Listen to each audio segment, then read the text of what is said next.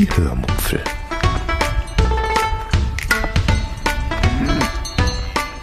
Aus dem Tagebuch einer Allgäuerin.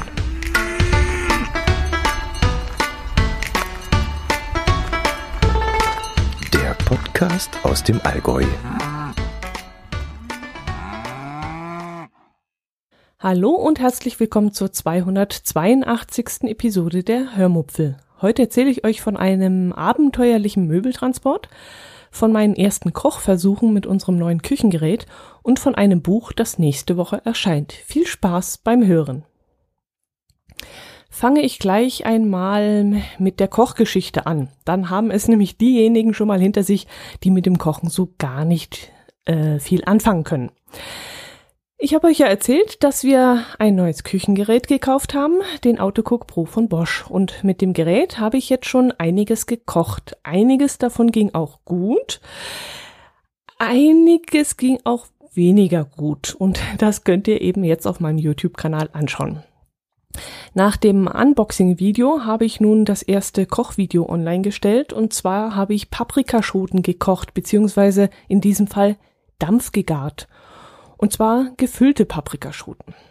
Es gab dazu in dem mitgelieferten Kochbuch ein sehr nettes Rezept, aber da ich für die Füllung Reis verwenden sollte und ich eigentlich meine Paprikaschoten ausschließlich mit Hackfleisch füllen möchte, musste ich das Rezept dann ein wenig abändern. Und da ging das ganze Dilemma auch schon los.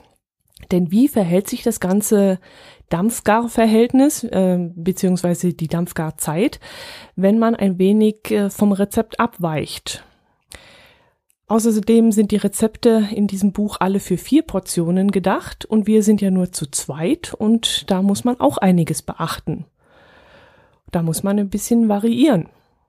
Das hört sich jetzt eigentlich recht unspektakulär an, aber wenn man dann eben so ein spezielles Gerät dafür hat und auf das Gerät abgestimmte Rezepte dann kann das Ganze schon etwas schwieriger werden. Aber mehr möchte ich dazu jetzt eigentlich gar nicht sagen, denn äh, wer, wie gesagt, Interesse daran hat, der kann ja auf meinem YouTube-Kanal vorbeischauen. Ich habe mir jetzt mal vorgenommen, jeden Mittwochabend ein Video freizuschalten. Ob mir das auf Dauer gelingt, das weiß ich natürlich nicht, das muss ich erst mal schauen. Aber ich habe schon recht gut vorgelegt und möchte dieses, diesen Zeitabschnitt eigentlich beibehalten. Ja, Ende mit dem Self-Plugging. Ich will euch damit nicht auf die Nerven gehen. Kommen wir zum nächsten Thema, das ich euch mitgebracht habe.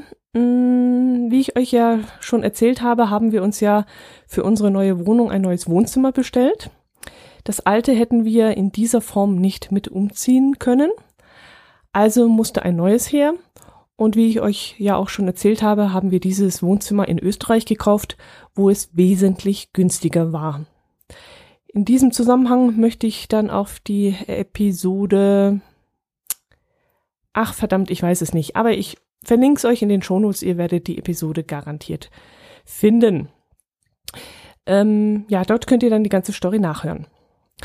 Die Lieferzeit des Wohnzimmers war auf ungefähr zehn Wochen anberaumt worden.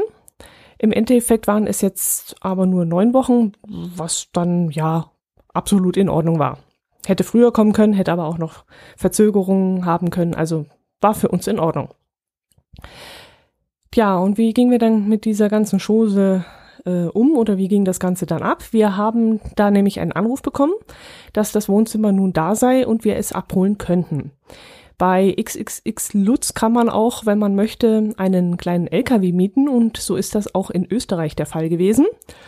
Das sind dann so kleine sprinterartige Fahrzeuge mit Plane, ich weiß jetzt ehrlich gesagt nicht, wie die korrekte Bezeichnung dafür ist. Jedenfalls hatten wir einen solchen LKW gebucht. Das Ganze kostete dann nur 1995, glaube ich, inklusive Treibstoff. Wir mussten also nicht noch auftanken hinterher und das fand ich echt obercool.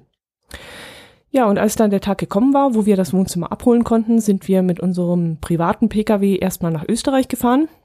Das sind von uns so ungefähr 65 Kilometer bis zum Möbelhaus schätze ich jetzt mal. Und dort mussten wir dann an der Kasse die bezahlte Rechnung vorlegen. Und mit einem Beleg, den uns die Dame dort ausgehändigt hat, fuhren wir dann zum eigentlichen Möbellager, das vielleicht noch mal so zwei Kilometer entfernt war. Und dort stand dann tatsächlich schon der bepackte Wagen vor der Tür. Wir mussten also keine Möbel mehr einladen lassen oder womöglich noch selbst einladen, sondern alles war schon fix und fertig vorbereitet worden. Und wir staunten da in dem Moment echt Bauklötze, denn damit hatten wir gar nicht gerechnet. Mit diesem kleinen Laster fuhren wir dann wieder Richtung Heimat und auch da waren wir dann wirklich sehr, sehr, sehr überrascht, als wir nämlich feststellten, dass dieser kleine Laster sogar eine Vignette an der Scheibe kleben hatte. Dadurch brauchten wir dann nicht über die Landstraße, also lange Umwege fahren, sondern konnten direkt auf die österreichische Autobahn auffahren und dann durch den Fendertunnel Richtung Deutschland düsen. Und das fanden wir auch sensationell cool. Wir sparten dadurch wirklich, ja, ich würde mal sagen, 20 Minuten Fahrzeit und einen Haufen Zuckelei und Ärger durch die Stadt. Zu Hause angekommen, halfen uns dann die Nachbarn, die Möbel ins Haus zu tragen, was auch wirklich bitter nötig war, denn die Einzelteile waren wirklich sehr schwer. Jetzt ist es heutzutage wohl auch so, dass man nicht nur die einzelnen Bretter in äh, handliche Pakete verpackt erhält, sondern die Möbelteile sind wirklich schon alle komplett vorher zusammengebaut worden. Und das war für uns auch eine völlig neue Erfahrung. Das letzte Mal, dass wir uns Möbel gekauft haben, ist auch schon eine Weile her. Und damals hatten wir wirklich nur einzelne Pakete, in denen dann so die Seitenwände, die Einlegeböden, die Glasfront und so weiter einzeln verpackt waren. Und deswegen waren wir sehr erstaunt, als wir dieses Mal die kompletten Möbelteile aus der Verpackung rausgestellt haben. Also da war wirklich der komplette Unterbau, das äh, komplette äh, Seitenfach, also komplett schon alles zusammengeschraubt. Wir haben dann erstmal alles einfach nur in die Wohnung gestellt, denn wir mussten ja noch den Sprinter wieder zurück nach Österreich bringen. Und das lief dann genauso gut wie auf dem Hinweg. Wir fuhren wieder über die österreichische Autobahn also vorher durch den Fendertunnel durch, dann die österreichische Autobahn und dann waren wir in 0, nichts in Bregenz. Wie viel Zeit wir dann wirklich gespart hatten, das merkten wir dann auch, als wir dann äh, mit dem Auto wieder zurückfahren mussten. Denn da unser Privatauto ja, wie gesagt, keine Vignette besitzt, mussten wir A, wieder über die Landstraße fahren und was in diesem Moment noch wesentlich schlimmer war, wir mussten wegen einer Baustelle direkt durch Lindau durch. Wir konnten also in Lindau nicht auf die Autobahn rauf, sondern mussten durch die Stadt durch. Und das war dann richtig Käse. Und da waren wir dann noch einmal ein zweites Mal froh, dass wir mit dem Sprinter dort nicht hindurchgemusst äh, hatten. Ja, also das war dann für uns wirklich ein sehr erfolgreicher Tag. Wir haben das Ganze abends nach der Arbeit machen können. Und ja, gut, wir hatten da einen Zeitaufwand von sechs Stunden. Dafür hätte man sich das vielleicht auch liefern lassen können. Aber wir wären da niemals so günstig weggekommen. Am nächsten Tag äh, wollte dann mein Herz allerliebster die Verpackung erstmal aufmachen, um zu sehen, ob alles in Ordnung ist. Und das war dann auch gut so, denn leider hatte sich dann herausgestellt, dass einer der Schränke kaputt ist. Es ist jetzt nichts Weltbewegendes, äh, man kann es auch im Notfall reparieren oder flicken, aber ärgerlich ist es dann doch. Jetzt haben wir XXX Lutz in Österreich erst einmal angeschrieben und gefragt, wie sie das Problem lösen wollen. Und jetzt warten wir auf Antwort und sind mal gespannt, was sie uns da vorschlagen werden. Mit dem Aufstellen der Möbel warten wir jetzt noch ein bisschen, denn in ein paar Wochen wird ja unsere Küche gebracht und da der Weg von draußen in unsere Küche direkt durch unser Wohnzimmer führen wird, möchten wir die Möbel nicht unbedingt in den Weg stellen. Das würde uns dann nämlich äh, garantiert noch fehlen, wenn der Küchenhersteller in dem Moment, nachdem wir so viel Theater mit dem hatten, äh, noch die Wohnzimmermöbel zerkratzen würde und wir da dann auch noch ähm, sauer werden würden. Also stehen die Wohnzimmermöbel jetzt erstmal am Rand und werden dann erst in ein paar Wochen an ihren richtigen Platz geschoben. Ach ja, noch eine kleine Randgeschichte. Mm, mein Herz allerliebster hat zur Möbelbestellung einen Gutschein über ein Geschenk erhalten. Und er freute sich schon riesig darauf. Und ich glaube, er machte sich auch ein bisschen Hoffnung, dass das so ein richtig tolles Geschenk sein würde. Und ich selbst habe in diesem Moment äh, erstmal gar nichts dazu gesagt, denn insgeheim dachte ich mir schon, dass das nichts Gescheites sein konnte. Ich vermutete, dass es irgend so ein China-Gadget sein würde, irgendein Spielzeug, ein Plastikteil, also irgendwas, was keinen Wert besitzt. Als wir dann dort an der Kasse unsere Rechnung vorlegten und mein Herz allerliebster nach dem Geschenk fragte, gab man uns eine kleine Schachtel. Na gut, da kann ja in diesem kleinen Schachtel auch eine goldene äh, Luxusuhr drin sein oder so. äh, die Schachtel hat er dann mit nach Hause genommen und dort erst ausgepackt und ich musste dann äh, natürlich gleich mit hinstehen und mir das auch angucken und dann musste ich auch sehr breit grinsen. Denn in der Schachtel war ein Kugelschreiber. Aber jetzt auch kein Luxusding, sondern ja gut, aber auch kein einfacher normaler Kugelschreiber, sondern schon etwas Außergewöhnliches, aber als anders als man jetzt denken würde. Nämlich ein Kugelschreiber in Form einer Blume. Und diese Blume, also wirklich kunterbunt, eine kunterbunte Blume. Und diese Blume steckte in einem Blumentopf. Ihr könnt euch also jetzt in dem Moment vorstellen, wie enttäuscht mein Herz allerliebster war. Und ähm, ja, genau. Aber das Lustige war daran eigentlich, ich freute mich umso mehr. Ich fand die Blume nämlich so herzallerliebst, dass ich sie mir dann gleich unter den Nagel reißen musste. Und diese Blume steht jetzt bei mir in der Firma auf dem Arbeitsplatz, ganz knallbunt, weit hinleuchtend. Jeder sieht sie, wenn er reinkommt.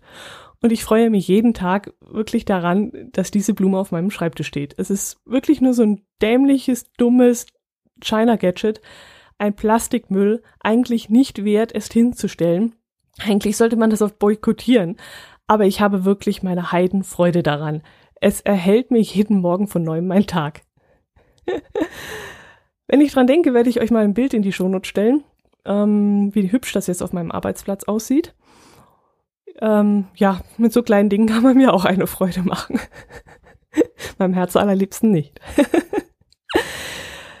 äh, vor ein paar Wochen bekam ich von einem Verlag wieder eine Mail Oh, das ist jetzt ein harter Cut. Ähm, ja, ich bekam eine Mail von einem Verlag. Ich bin ja dort als Blogger angemeldet und da kommt es immer wieder einmal vor, dass man eine Newsletter erhält, in dem neue Bücher vorgestellt werden. Und das war auch in diesem, äh, bei diesem Mal der Fall. Und unter anderem wurde in diesem Newsletter folgendes Buch vorgestellt. Hm, heute ist irgendwie ein komischer Tag.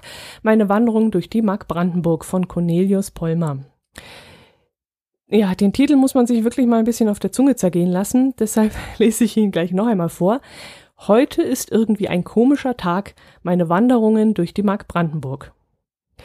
Warum ich das nochmal so betont vorlese, hat einen bestimmten Grund, denn ich habe mich von dem Titel so angesprochen gefühlt, dass ich mich dann auch gleich für ein Rezensionsexemplar beworben habe. Warum mich dieser Titel an diesem Tag so angesprochen gefühlt hat, weiß ich eigentlich gar nicht genau. Vielleicht war das der Grund, ähm, weil ja, dass dieser Satz heute ist irgendwie ein komischer Tag, den denke ich nämlich selbst sehr oft. Also ich weiß nicht, geht's euch vielleicht auch manchmal so, da, dass man sich so denkt, was ist das nur für ein seltsamer Tag heute? Nichts will laufen, alles geht schief. Irgendwie herrscht so eine komische, seltsame Stimmung, da hängt was in der Luft, was man nicht greifen kann ich weiß gar nicht, warum ich heute so unkonzentriert bin oder was ist denn heute mit den Leuten alle los? Sind die alle kirre? Äh, schlägt das Wetter um? Also solche Sachen gehen mir oft in den Kopf und dieser dieser Satz heute ist irgendwie ein komischer Tag, der sprach mich in diesem Moment wahnsinnig an. Wiederum der zweite Satz des Buches, meine Wanderung durch die Mark Brandenburg, fand ich dann doch etwas sehr irritierend. Etwas sehr irritierend. Ja, das ist auch ein super Satz. Der zweite Satz passte nämlich so gar nicht zu dem ersten. Was hat eine Wanderung durch die Mark Brandenburg mit einem komischen Tag zu tun? Lange Rede, kurzer Sinn. Ich hatte mich also für das Buch interessiert und ich habe mich dann auch um ein Rezensionsexemplar beworben. Und dann hörte ich erstmal lange Zeit nichts mehr von dem Verlag. Eigentlich hatte ich nicht mehr damit gerechnet, dass mh, mm, dass ich da ein Exemplar zugeschickt bekommen würde. Ich hatte das eigentlich schon innerlich abgehakt. Aber dann kam plötzlich der Tag, an dem ich nach Hause kam und im Briefkasten ein dickes äh, Paket, also so eine so eine äh, ja so eine Pappschachtel drin steckte. Natürlich hatte der DHL äh, das wieder so reingesteckt, dass man Angst haben musste, dass der Inhalt beschädigt ist. Aber das ist ein anderes Thema. Als das Paket dann in meinem Briefkasten steckte, habe ich es dann erstmal rausgenommen, lief damit die Treppe hoch und als ich dann äh, oben an der Tür, äh, an der Wohnungstür ankam, da fiel es mir dann wieder wie Schuppen von den Augen. Ach ja, das kann nur dieses Buch sein. Ähm, jetzt würde ich ja davon gerne erzählen, aber das darf ich noch nicht, denn äh, der Erscheinungstermin ist erst nächste Woche und da darf dann erst öffentlich rezensiert werden. Das Buch ist nicht besonders dick und die Schrift, die ist mit ja, mindestens elf Punkt äh, relativ groß. Der Satzspiegel ist recht klein, also ich denke mal, da wird man relativ schnell durch sein. Und ich vermute mal, dass ich bis zum Erscheinungstermin schon ein Stück daraus gelesen habe und euch dann davon berichten kann. Aber ich will nicht zu viel versprechen, denn ich bin momentan wirklich sehr, sehr lesefaul. Ich habe hier zu Hause ein Buch liegen, das ich jetzt schon seit fünf Monaten lese. Seit fünf Monaten liegt es bei mir im Schlafzimmer neben dem Bett und ich nehme mir jeden Abend vor, ein Stück daraus zu lesen. Aber wenn ich dann abends Zeit hätte, und nichts im Fernsehen läuft, ähm, habe ich trotzdem immer keine Lust, es zur Hand zu nehmen. Ich muss mich da wirklich richtig durchquälen. Jede Zeile muss ich mich quälen. Und eigentlich komisch, weil das Buch ist wirklich sehr spannend. Es geht darin um äh, ähm, Mädchen, die ver, verstümmelt werden, die missha nicht misshandelt, aber da ist irgendwie so ein Arzt, der zerschneidet äh, die Gesichter von äh, Schönheitsköniginnen und äh, die Mona Lisa in, ähm, na, in Paris wird zerschnitten, das Bild von der Mona Lisa. Und ähm, ja, es geht da viel um Schönheit, Schönheitsoperationen und so. Es ist wirklich wahnsinnig interessant, aber ich muss mich wahnsinnig quälen zurzeit. Keine Ahnung, was da momentan mit mir los ist aber Lesen gehört momentan wirklich nicht zu meinen Hauptinteressen. Ich hoffe, dass ich im Urlaub wieder mal ein paar Minuten Zeit und Muße haben werde, ein Buch zur Hand zu nehmen. Auf meinem Amazon Wunschzettel habe ich dann auch noch ein paar Bücher draufstehen, die ich mir eigentlich kaufen möchte. Aber wenn ich mir vorstelle, ich müsste eines dieser Bücher jetzt bestellen und lesen und ach, da habe ich sogar ein richtig ungutes Gefühl im Magen. Ich habe echt keine Ahnung, woran das liegt. Ich liebe Bücher und woher die plötzliche Abneigung kommt, weiß ich echt nicht. Vielleicht Vielleicht ist das auch mein schlechtes Gewissen, das mir da sagt, dass ich eigentlich mehr lesen sollte. Ich weiß es nicht. Naja, ist halt so. Ja, äh, das soll es für heute gewesen sein. Zum Kennzeichenspiel gibt es auch nicht viel Neues zu vermelden. Äh, ich habe euch ja von dem Kennzeichenspiel erzählt, das ich als Kind immer gespielt habe. Und ich habe euch auch erzählt, ganz kurz, dass der Andreas jetzt äh, auch leicht süchtig geworden ist, ähm, weil er mit dem Spiel auch angefangen hat. Und aus Solidarität habe ich jetzt beschlossen, mit ihm das Spiel mitzuspielen.